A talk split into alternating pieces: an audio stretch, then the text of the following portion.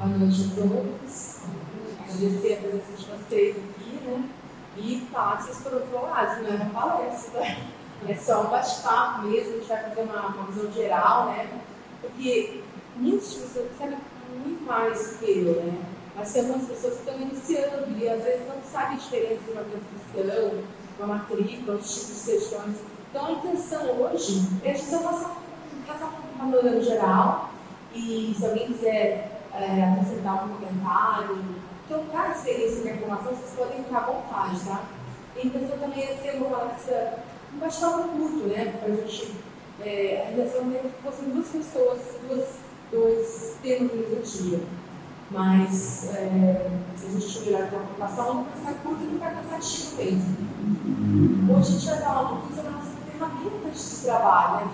Dos cantores de imóveis, que também, para nós advogados de imobiliário, uma das principais documentos que todo dia no nosso escritório são as transmissões, as matrículas e as certidões. Então é importante a gente conhecer um pouquinho do panorama geral para a gente poder saber é, é, analisar os clientes. Meu nome é Mara Monson, eu sou advogada, eu sou formada pela Unital, tenho pós-graduação de Direito pela Unital também, estou fazendo pós-graduação de Direito Imobiliário uh, pela Marcos Salvador, em parceria com o SES. Também tem curso de Direito Notarial Registral, que estou fazendo especialização. E escritório em língua, né? Vou passar então para os slides, para a gente ver, porque eu sei se mexer com isso. Eu só não está estranho? Ou só eu que estou só estranho? Acho que não A gente vai começar contando um pouquinho o que são as né? Após a descoberta do território brasileiro pelos portugueses, a coroa portuguesa, para poder manter a dominação do território e a exploração, ela dividiu né, o, o país em várias, várias faixas de terra, que eles chamavam de Seis Marias, né? E, e deu a essas Marias uma espécie de usufruto é, Portugal, os portugueses, eles, eles teriam a posse desses imóveis, dessas faixas de terra, desde que eles é, fizessem, produzir aquele local, que eles explorassem, que eles mantivessem a produção, porque a intenção era não deixar que o país fosse dominado por outros povos, né? Mas, devido a essa territorial gigantesca, eles não davam conta de tomar conta disso aqui, impedir as invasões. Então, os cidadãos começaram a a fatiar essas faixas de terra entre outros colegas, né? E esses colegas, vez, também distribuíram faixas de terra. E também, claro, outras invasões. Chegou uma situação, uma, uma época que o próprio coroa portuguesa não sabia o que era público, o que era privado. Então, para tentar tentar regularizar isso, para saber o que, é pertence a coroa, o que, é nosso aqui, e o que, é das pessoas, né? Ah, em 1950, deixa eu ver se eu sei que isso foi editada a lei de terras. Essa lei de terras veio com essa intenção, porque vai descobrir, olha, o que é público e o que é privado. Depois de 1850, em 1864, criou-se o registro de hipotecas, né? Para que essa lei veio? Foi para os bancos, né? Porque os bancos faziam empréstimos que garantiam que eles tinham. Então, essa lei surgiu com essa intenção de, de registrar esses contratos para dar uma garantia para os bancos. Mas ainda assim, nesse período, ah, esses, às vezes, são contratos, esses contratos eles não tinham publicidade, então não tinha segurança jurídica. Né? E porque a gente acaba porque não tinha esse controle, quem transferiu para quem, quem está com a posse disso. Em 1868 surge então a transcrição, o modelo que foi importado da Europa e aonde os contratos se para um livro. A intenção era gerar uma publicidade desses atos de transmissão, para que todo mundo soubesse a quem pertencia aquela faixa de terra, aquele pedaço de terra. Ah, o sistema das inscrições, ele era um livro, um livro contínuo, né? E ele era feito por sistema de, de nomes, que importava os negócios das pessoas. Então era feito por nomes que ao final ele tinha um índice com o nome das pessoas. Por exemplo, Bolsonaro, ela tem uma graduação na página 13, tem um registro na página 18, e, por ser um livro e alguns atos ficavam em outros livros, não era um sistema fácil de você identificar também é, que móvel pertencia a quem. Né? Nessas restrições, as restrições dos imóveis, aqui quem trabalha com as restrições já viu como era, né? as restrições super precárias. As confrontações, como era, a preocupação era os negócios das pessoas, ainda era assim, né? Ah, confronta leste com o fulano de tal, a oeste confronta com o rio, uh, ao norte confronta com quem de direito, ao sul, então essas pessoas eram péssimas. E muitas vezes não tinha sequer a metragem do imóvel nessas restrições. Aliás, teve uma grande parte do nosso período que a gente já fez, era super porque a gente não tinha sistema de eleição como a gente tem hoje, né? Então, teve uma época que as pessoas é, montavam no cavalo, acendiam o cachimbo, e aí assim que o cachimbo apagasse, dava tantas léguas.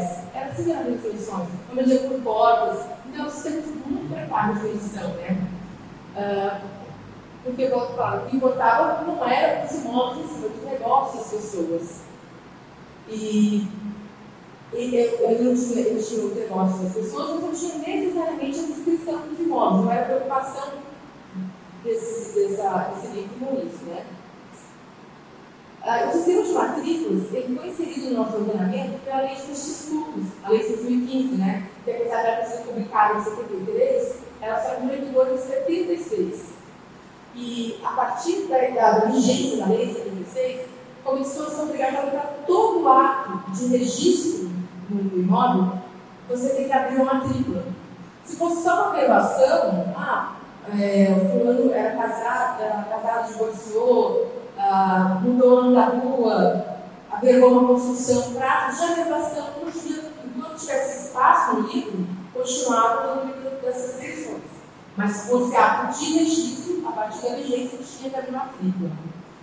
Os imóveis públicos, a gente sabe que, regra, não precisa abrir matrícula, tá? Embora o ideal fosse, né? Que a gente faz um loteamento, vai ter as ruas, vai ter os espaços destinados para os bens públicos. O ideal seria que a matrícula para tudo. E tem registrador que faz isso, tá? Que abre matrícula, abre um loteamento, ele abre matrícula para a rua, abre matrícula para os é, espaços destinados aos bens públicos. Em regra, média, o ente público só vai o matrícula dos imóveis quando ele quer fazer uma transmissão do imóvel. Ah, fazer uma doação desse imóvel para uma indústria, ou então eu vou alienar o imóvel, ou então eu preciso fazer uma verba pública para montar uma creche, e aí pede ao cartório para ter matrícula. Senão, em regra, eu se não precisa de matrícula. O que mais é importante a gente falar aqui? tem matrícula. A matrícula é super importante. Quando ela se preocupa com o imóvel em si e não com os negócios das pessoas, cada matrícula só pode ter um imóvel. Cada imóvel só pode ter uma matrícula. Com exceção dos imóveis que, são, localizados no limite de dois municípios. E aí eles vão ter uma matrícula em cada um desses municípios, tá? Uh, com a lei de 2015, é, não sei que eu já falei para vocês, né? O artigo 576 vai trazer os requisitos que devem ter na matrícula. Se a gente pega uma transcrição, vai abrir uma matrícula e não tem os dados necessários, para as transcrições antigas, é o que eu falei, às vezes elas não tinham o CPF do proprietário, elas não tinham os dados mínimos do, do, do imóvel, né? E nem das pessoas. Se não tiver, a gente precisar abrir uma matrícula, a gente precisa providenciar isso exceção para aqueles títulos que foram feitos antes da vigência da lei, antes de 76. Por exemplo, ah, eu tenho lá uma escritura de inventário que foi feita em 72 e até hoje não levei para registro. Esses documentos antigos, que foram feitos antes da vigência da lei, eles podem abrir matrícula para eles, sem que a gente precise é, retificar e conquistar todos os dados necessários para a matrícula, tá? Na prática, a gente viu que os registros de imóveis não estavam preparados. Mesmo depois da vigência da lei, muita coisa veio parar para as matrículas sem ter os, os dados necessários. Eles só pegaram as transcrições e colocaram do jeito que estava e virou uma matrícula. Na prática, a gente vê isso, né? E o Brasil é enorme. Até hoje, a gente tem registro público que ainda não não está certinho a matrícula, tá? A gente continua abrindo matrícula sem ter todos os dados necessários. É, o sistema de matrículas ele utiliza fichas individuais. Daí, cada imóvel, as anotações devem observar uma sequência numérica, né? R1, AB2, AB3, R4, é uma sequência numérica. Isso dá mais segurança para a gente quando a gente está na. Porque é só um imóvel, né? No sistema do livrão, era comum que as, como as anotações eram feitas todas de forma contínua, tinha informação de mais de um imóvel ali naquele, naquele livro, né? E, e, havia mais de um livro. Então, o livro de hipotecas era um. É, então, as informações elas ficavam esparsas em livros distintos.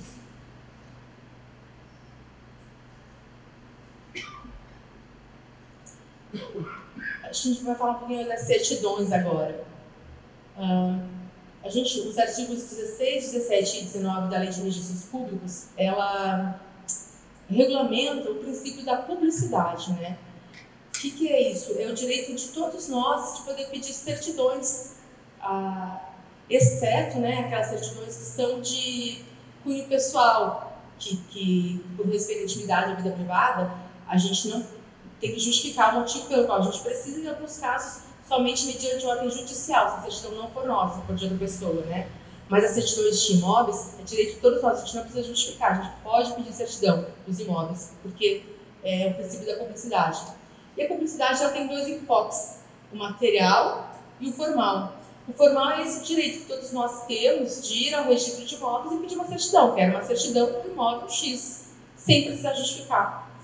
E o princípio, uh, a, a, a, o material, o eixo material do princípio da publicidade, é o que vai constituir os direitos reais e proteger os terceiros de boa-fé. Quando a gente registra, por isso a importância da gente registrar é, a, a, compra e venda, registrar o usufruto, registrar o direito real de habitação, registrar, é, pedir a averbação de, de atos, né, para que isso fique público, porque isso protege o nosso direito, mas também protege os terceiros de boa-fé.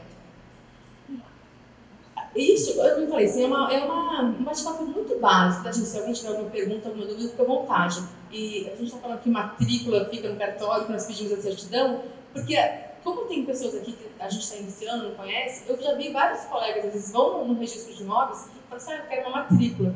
E o pessoal do balcão fica brincando, né? Ah, ele quer a matrícula, a matrícula não pode ser aqui, a gente pede a certidão. A certidão, é, é o, o registrador ele vai certificar tudo aquilo que está na matrícula. É uma cópia da matrícula que a gente pega, né? O artigo 19 da Lei de Registros Públicos, ele traz alguns nomes de certidões. Né? Todo mundo já ouviu falar né? de certidão de inteiro teor, certidão de ônus. No Rio de Janeiro eles chamam de certidão de ônus reais. É, as certidões de ônus podem ser negativas ou positivas. Para que, que serve? Qual a diferença dos tipos de certidões, né? Será que é, existe diferença mesmo? Na verdade, certidão é certificar o que está na matrícula. O oficial de, de registro vai dizer, olha, o que está na matrícula. Inclusive, quando a gente pede uma certidão é, de, de ônus, uma certidão por quesitos, eles até nem gostam muito. Porque quando a gente pede uma certidão de inteiro teor, eles vão tirar cheques, não ficar lá, né? Se você pedir uma certidão por quesitos, uma certidão de ônus, eles vão ter que digitalizar, porque a gente está pedindo aquilo, especificamente aquilo, né? Então, já tem um registrador que nem gosta muito. Mas o que é uma certidão de inteiro teor, que as pessoas também chamam de cópia da matrícula ou certidão atualizada? Ela deve conter todas as informações do imóvel. Né? Por isso que para a gente já tem afinidade de, de ler uma certidão, ela é o suficiente. Porque ali vai dar todas as informações que a gente precisa para poder dar um parecer para o nosso cliente se ele deve ou não comprar aquele imóvel, né? quais os riscos que ele corre.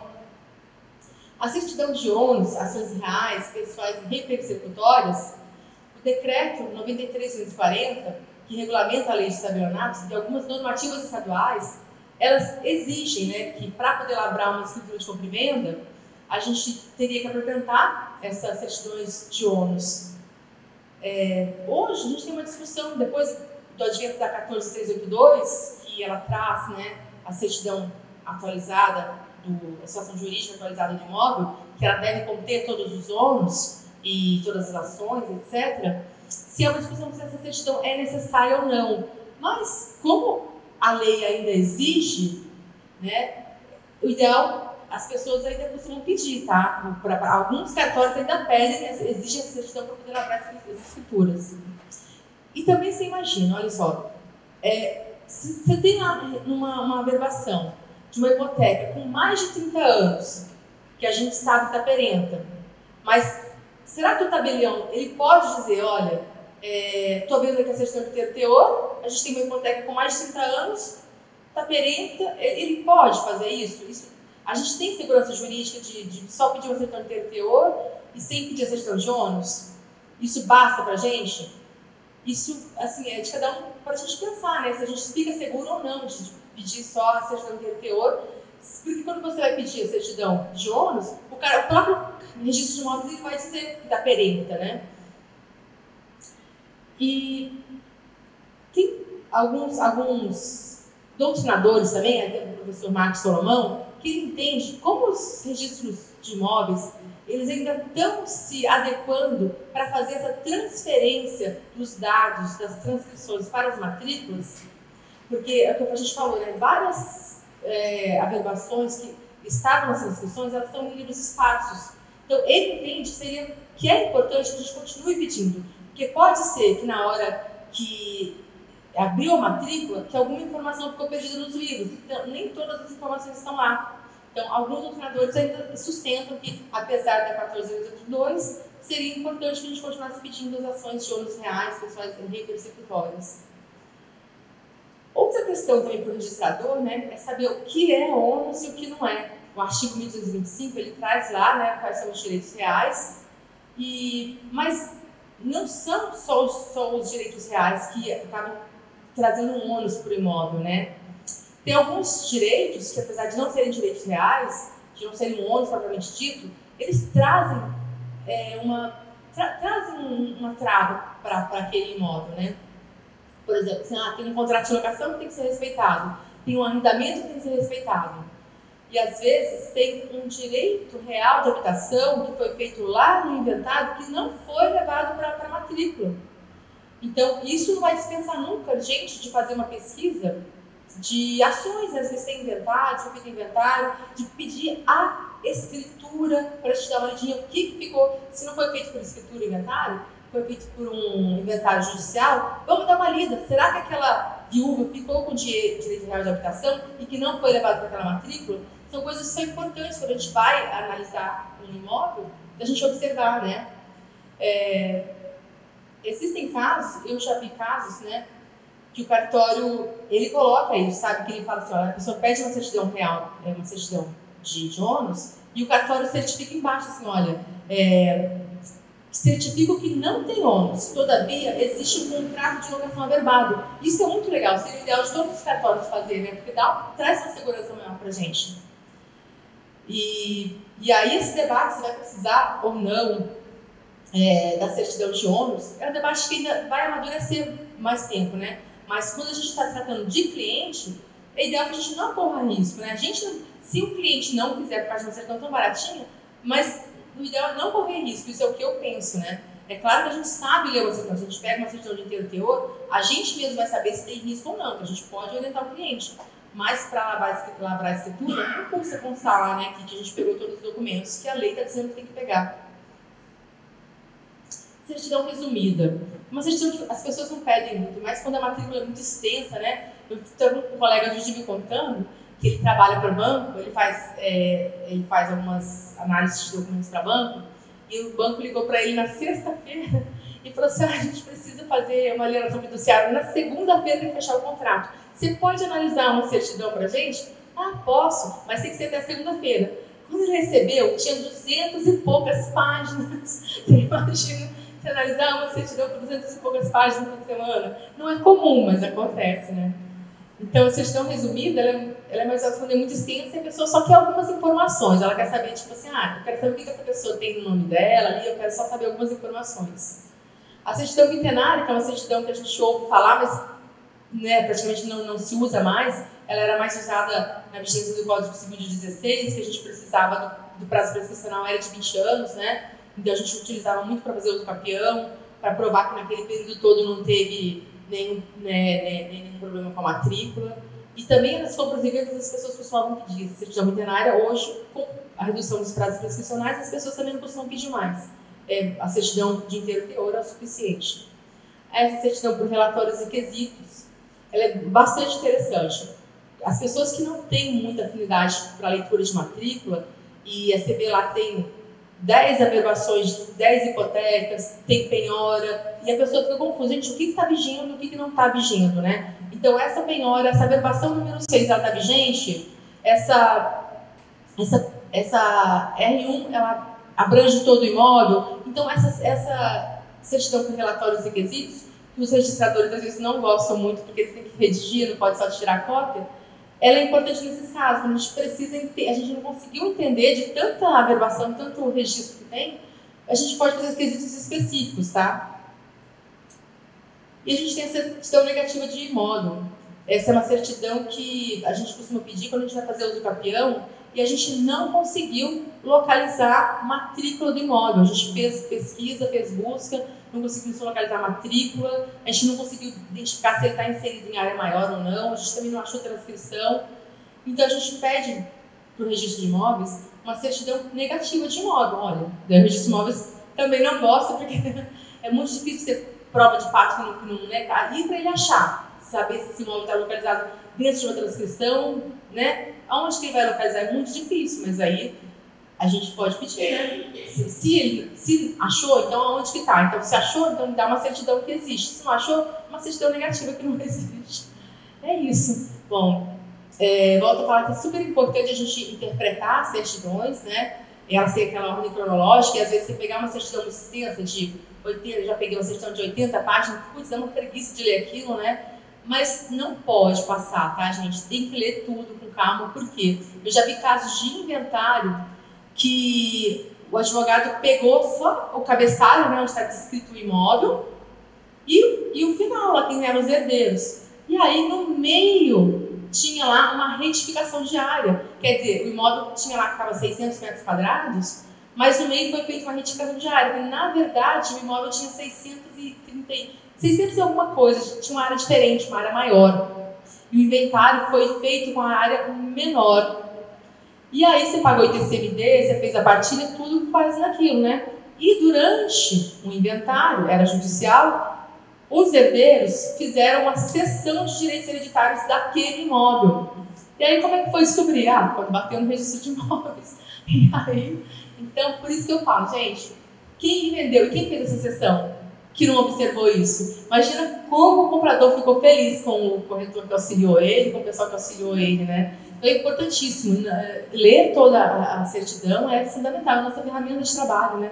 Não dá para ter preguiça, mesmo que tenha 200 e poucas páginas. Bom, e que, tem cartórios de registro de imóveis no Brasil que é tão legal, não sei se vocês já viram. Eles, é, eles até têm até mapa do, do, do imóvel. Eles, é, são poucos, mas tem até um mapa muito legal. Então, isso, a tendência no futuro é que os registros de imóveis sejam tudo, os imóveis certificados, tudo certinho, e até com os mapas. Isso vai facilitar muito a nossa vida, né? E do comprador também, do vendedor. E para evitar essa, esse tipo de confusão, tem alguns registradores que, quando tem retificação diária, eles abrem uma outra matrícula. É o ideal, mas tem registrador que fala que não, que da matrícula vai ficar sem o histórico dele e não gosta de abrir e continua só fazendo a verbação e deixando isso no corpo da, da matrícula, tá? E tem registrador que faz mais do que isso. Quando ele vê que a matrícula tem muita coisa, ele faz, ele dá um despacho saneador, né? Isso é uma. Eles começaram no Rio Grande do Sul, vou tomar água, gente. É tem registrador que faz esse despacho saneador, que é para limpar a matrícula. Ele vai deixar só as informações vigentes.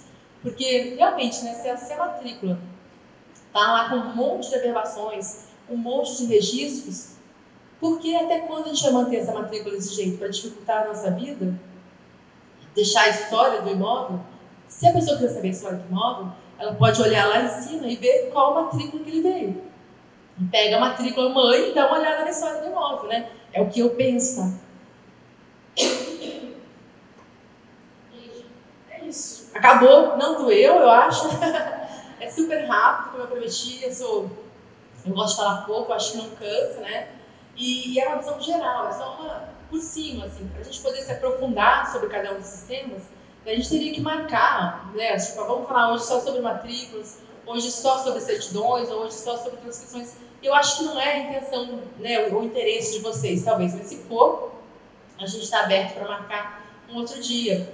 E eu também estou à disposição, se alguém tiver alguma pergunta, alguma dúvida, quiser é, fazer alguma pergunta, está à disposição. Se quiser mandar depois também, surgir dúvida depois, tá, gente? Eu acho que é isso. Se ninguém não tiver nenhuma dúvida, nada, a gente pode tomar chuva pelo. Tá calor?